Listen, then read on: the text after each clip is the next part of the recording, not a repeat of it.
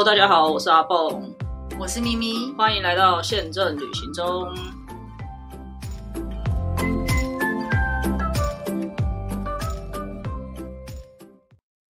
大家好，我是阿蹦，我是咪咪。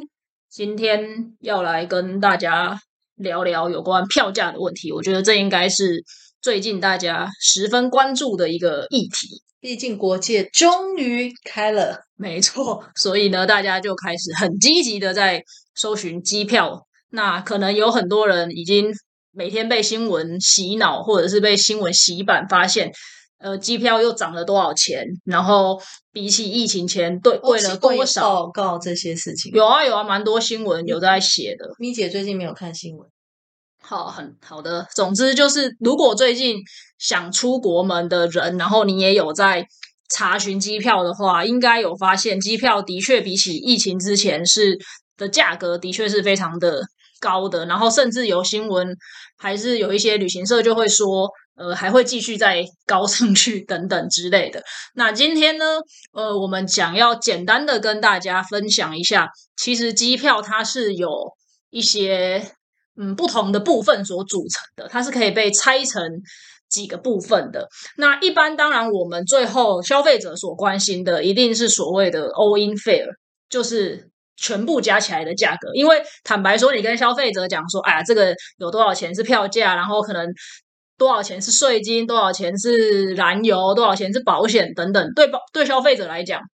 一点都不重要，因为对他来讲，最终他就是要付出这么多的。他只要知道他最后到底要付多少钱。没错，对他来说最重要的就是那个 all in 费，也就是我们到底要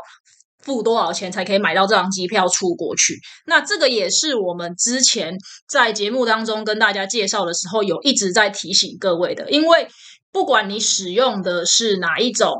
呃，平台或者是比价的网站，它都有可能会把不同的产品的内容放在一起去做比较。不过现在基本上大部分的平台，它都会把税都给包含进来了，所以你看到的总价一定是已经含完税金的了。只是有时候可能会在莫名其妙多出一个服务费，或者是说以航空公司来讲，它的内容产品可能不一样。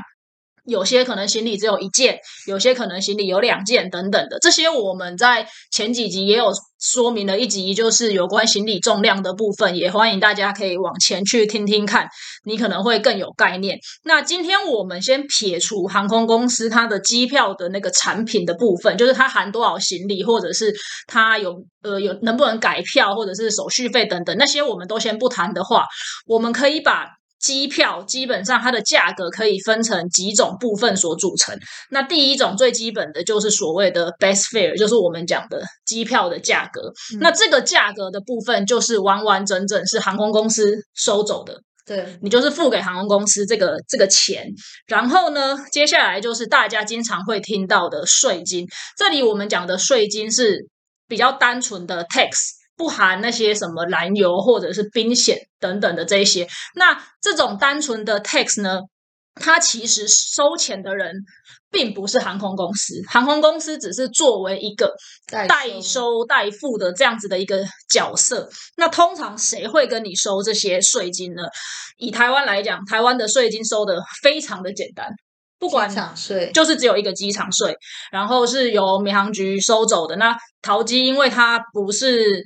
呃不是完全国营的，它有一些公司化在里面，所以他们有一些拆账的比例。那这些我们就不细讲。可是台湾，如果你是要飞国际航线，不管飞去哪边，不管你从哪个机场飞，你从桃园飞也好，从高雄飞也好，你都是只要缴一个五百块的机场税。对，但是呢，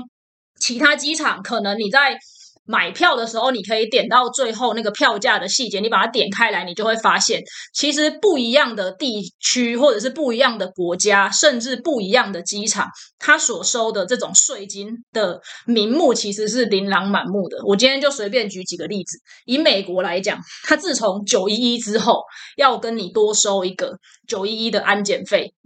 另外呢，还有通常我们在讲出境税，比如说以台北、台湾来讲，你从台湾飞去一个目的地，再回来台湾，他台湾只收那个五百块的，他只收一次五百块。可是美国它的抵达跟你再离开，他都要收。嗯也就是你飞进美国，他先收你一个抵达的入境税；你飞离开美国的时候，他又再收你一次出境税。所以像这个一样都是出呃出出入境的税金，每个国家的规定就不太一样。有些国家只收入境或者是只收出境一次，有些国家是入出境它都要收。还有像美国有收的就是什么动植物检查啦、移民使用，就是 immigration 嘛，你你你要过海关的时候，不是要有很多人帮你检查你的护照啊，帮你盖章那些人，然后海关它也有收费。还有一个就是旅客设施，它也有收费。嗯，那你说为什么他们可以收这么多的税金？那其实这个东西不是呃。当然也不是说他要收就就一定可以收的啦，他们可能会提出一些评估等等的，政府那边可能会有一些机制通过，然后他要去报给 IATA，然后 IATA 才会布达给全世界的航空公司，你刚刚讲那个美国进出都要收税，那它的名目是什么？它就叫出境税跟抵对达税那。就不叫机场税，对不对？对对对，他们不会，他们不像台湾用了一个很简单的名词“机场税”就涵盖了所有的东西，它是把所有的细项都给拆出来。那依照我之前的经验是，假设他们要收这个东西，他们要先提出一些评估跟它的可能是怎么样被规划出来的，然后他们要去报给 IATA，IATA 会透过一个国际的 filing 的方式再去通知给全世界的航空公司说，哎，你有飞来这个机场。或者是你有飞来这个国家，那你要记得跟你的旅客收这个钱，因为这个是你要交给美国的。对，然后呢，我想要提的是，难道台湾的机场不用收这些钱吗？就是我的意思是，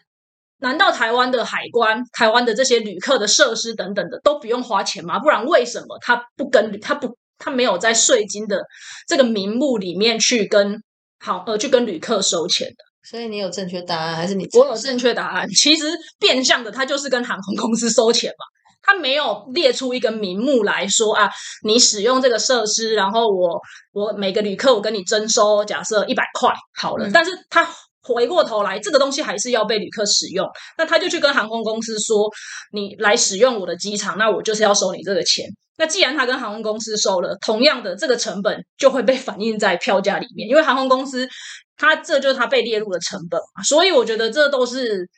羊毛出在羊身上啊，并不是说你没看到就没有，只是他用什么样子的方式呈现出来去收你的钱而已。对，那刚刚我们提到的有一些可能是。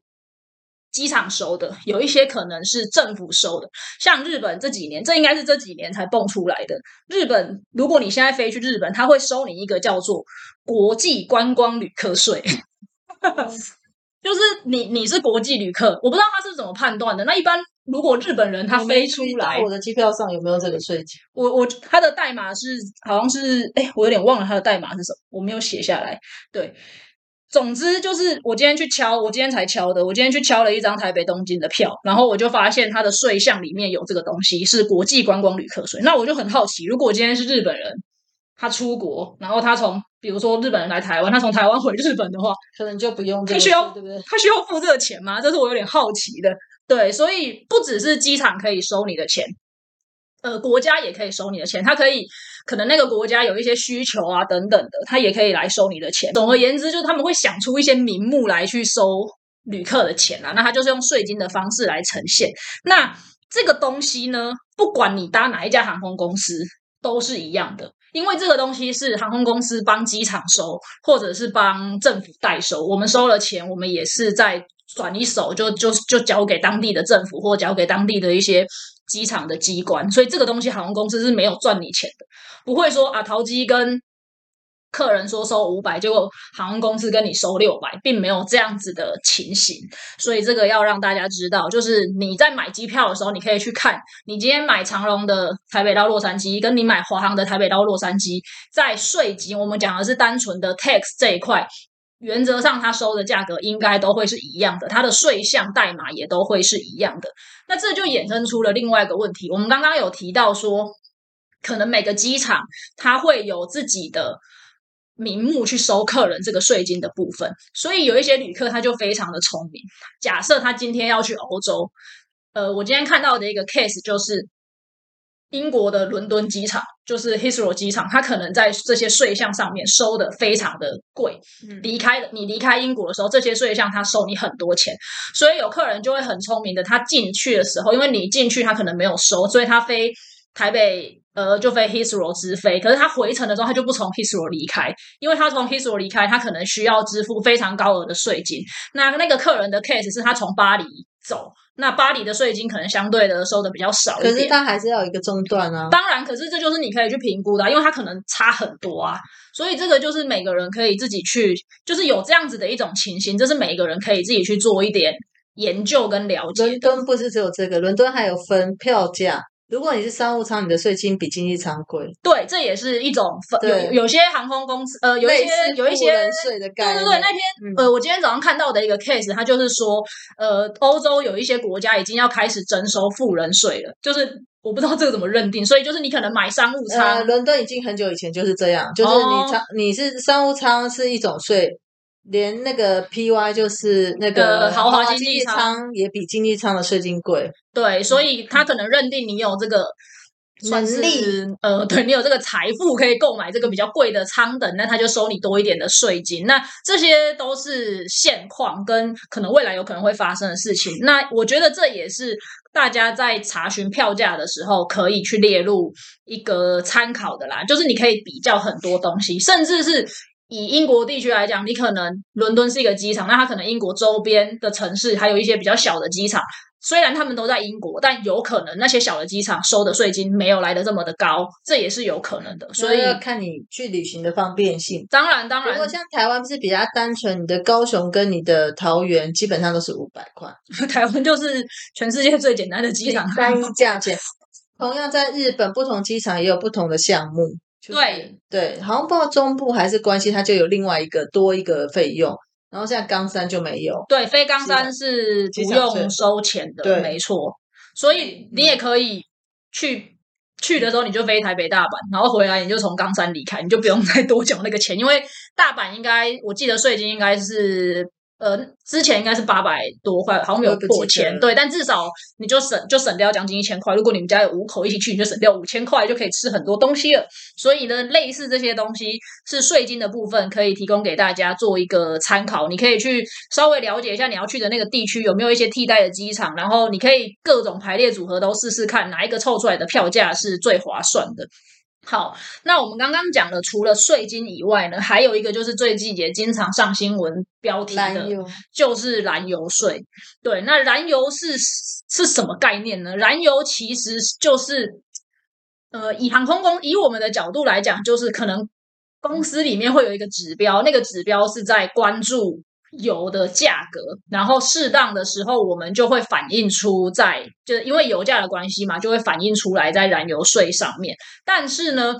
嗯，又不像中油一样，一个礼拜就会反映一次啊。像以我们公司每一家公司标的不一样。对，每一家公司标准不一样而且每一家公司你会发现，每一家公司它所参考的指标可能也不一样，，因为燃油牵涉到太多的专业的一些财务在里面的，它有可能也有一些避险，我之前有听过，它有一些避险的观念在里面。像我们以前的那我服务过的那家日企，它就是很方便的，呃，就是员工对外窗口的说法，所以他会说我们的油价燃油是参考什么时候的什么油价。嗯，所以，比如说，当国籍都开始涨价，我们还没涨；可是当国籍都降价，我们可能还没降，是为什么？因为客人有反应，我我觉得他这样很好，就告诉你说，哦，我们参考的是新加坡原油多久以前的油价，这样子，嗯嗯我就觉得这样是你一个很好对对外的解释方式。但总而言之，这个东西不是涨就会大家都一起涨，对啊也不是降就会大家都一起降的，因为每个公司它有自己的策略跟一些就是财务方面的一些一些方法或。者是他就，哎，是不是你们公司以前有估错过？这我怎么知道？我才刚去。哦很久以前，我记得某一家航空公司有估错过，就是他那时候避险的时候，他都买到高点，后来油价就一直跌，所以他变成他到后面他的燃油都不能降，因为他嗯可能那个阶段他买了太多燃油，但是他估错了他。还没有摊回来那个成对，对对，或者是你就专门搭那些航空公司是油都自己挖的，那可能他们的燃油哦，真的就会很便宜。没有没有燃油，因为我们燃油灌在里面，灌在票价里面，没有燃油税。这是另外一题，等一下也可以跟大家分享。对，那呃，反正你在买票的时候，你就会看到它的票价的细节里面会有一个叫 YQ，或者是 Y，有人用 YR，好像也有人用 Y。巧立名目的意思。对，但总而言之，它就叫燃油税啊。如果它有帮你翻成中文，或者是它没有翻成中文，它的英文就叫做 fuel surcharge。所以大家可以留意一下。那回过头来，为什么要特别提这个燃油税？你会想说，哦，那一样都是假设都是台湾、香港的话，那华航可能收我随便讲一个数字，比如说两百块美金，那太多了。比如说一百块美金的燃油税，那是不是别家航空公司，比如说香港快运、香港航空这些其他的航空公司，它也会收？一百块的呃美金的燃油税呢？答案是不是的，因为呃燃油税这个东西是各家航空公司自己自主的去决定要怎么来收的。因为就像咪姐刚刚有提到的，可能某家航空公司它在它的油就买的比别人贵，不知道为什么，它可能跟买油的那个沙地阿拉伯的王子生意 关系不好，人家就讨厌他，总是卖他很贵的油，所以呢。以油价来讲，它可能永远都没有办法取得优势，那它就没有办法收这么便宜的燃油，这个是有可能的。不过台湾据呃其他国家我不知道，但台湾原则上台湾的规定法规的规定是国籍的燃油税是一样的，所以台湾不会有说一样飞台北到呃台湾到美国呃长荣收的比华航便宜这种情况是不会有的，因为台湾的燃油税是一律由民航局那边统一规定，你从台湾出发到某个区域。该收多少钱，就是所有的航空公司都收一样，这也蛮不公平的。因为万一我买贵了，我就要自己承担。对对啦，就是，但是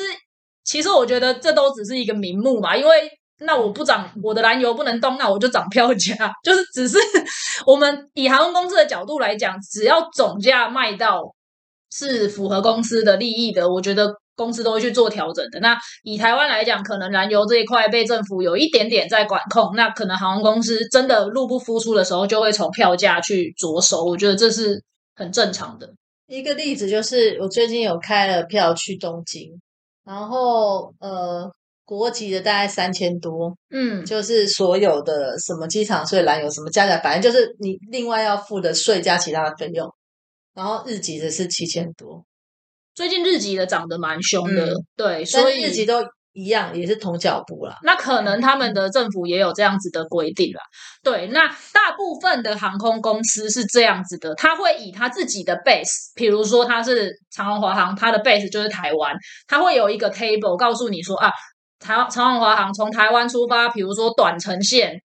那现在可能有一些分的比较细了，还有中短程，然后长程，然后这样子的。区域的话，它每一段它是用段收的，就是你弯位弯位就是一段，就是比如说你的台北呃 L A 就是一段，L A 回台北就是要被收两次这个燃油，所以这也很合理，就跟你搭搭车一样嘛，去回都有油钱在里面这样子。对，大部分的航空公司都是在这样子的 base 上面去做去做它的燃油的设计的。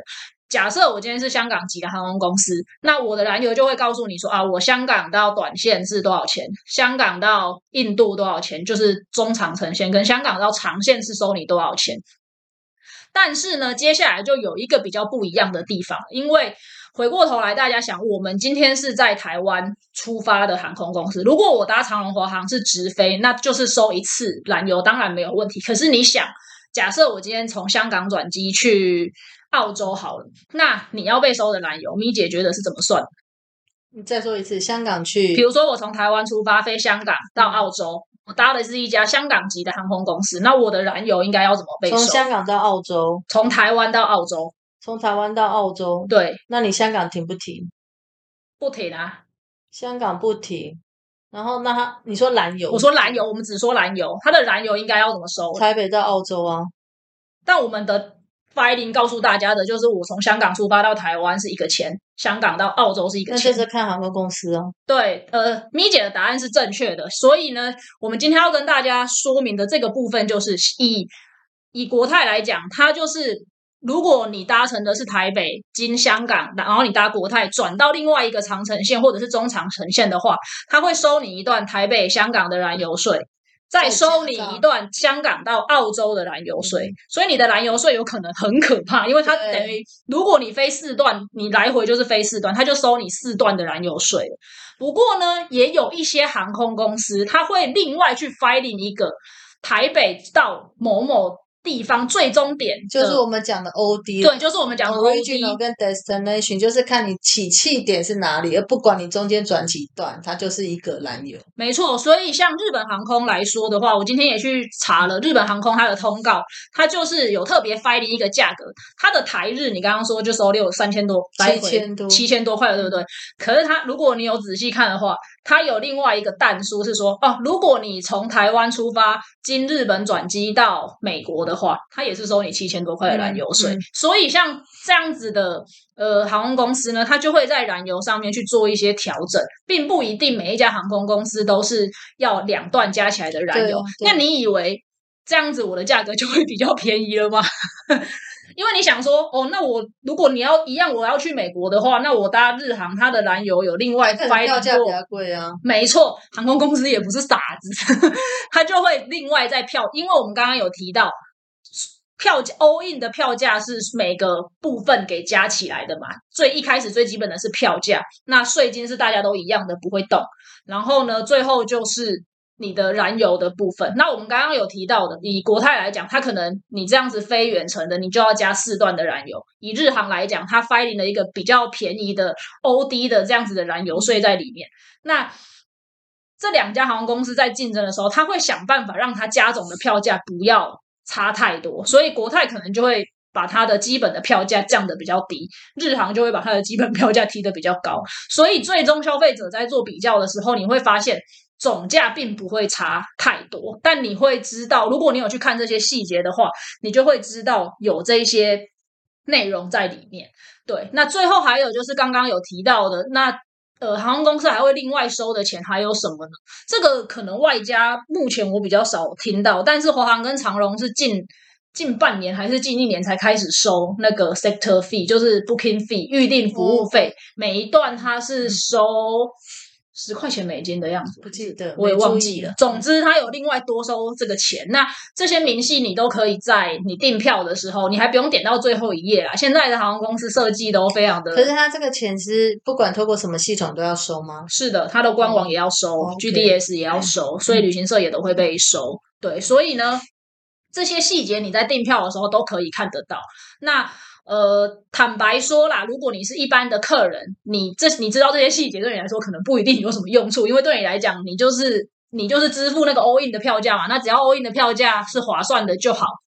不过有一个，我算是我觉得这算是一个小提醒，可以告诉大家，因为一般的航空公司他在做宣传的时候，比如说他今天做了一个促销活动，他都会他打的 image 都会是。比如说一九八八起，呃，一九八零零元起，嗯那个一九八零零一定是不含税金的，然后你要看它后面有没有括号哦。通常都不会。我已经很久没有看到航空公司在打这种促销会把税金给加进去了，所以大家可能要留意一下。你可能会看到非常便宜，什么九九九九就可以什么来回北美还是什么之类的，可是你会发现把这些我刚刚讲的滴滴扣扣的。燃油啊，税金加上去之后，那张票可能还是要三四万。我觉得那个票价很难讲含税，因为它的税金是用美金嘛，就是我们的发，就是我们是用美金计价，那你的汇率都一直在变啊。对我讲一个含税，对，没错所以这就是这也是另外一个原因，为什么航空公司在做促销票价的时候不会告诉你说含税总共是多少钱，嗯因为税金可能是时时刻刻都在变动的。对，那大部分的航空公司，它在 filing 票价的时候，它会做 OD 的 filing，会 filing 台币，可是它的税金是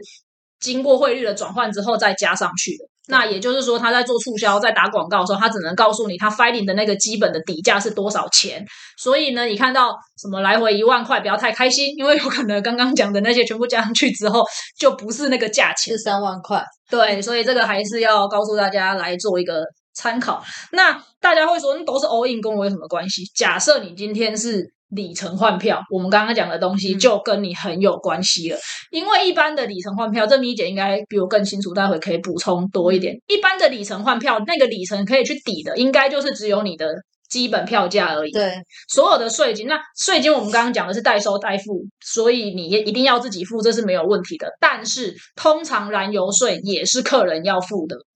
所以呢，你就要去注意了。你你你的里程这个时间点，你要同样去这个地方，你要换哪一家的航空公司，你的